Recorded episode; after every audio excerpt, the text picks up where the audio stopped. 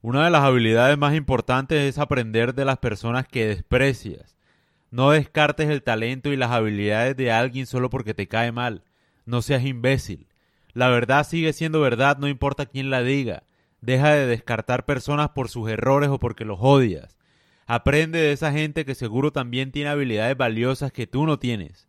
La cultura de la cancelación de personas vuelve estúpida a la sociedad porque se encarga de descartar a la gente que tiene opiniones diferentes a las políticamente correctas. No hay crecimiento ni aprendizaje si todos pensamos lo mismo.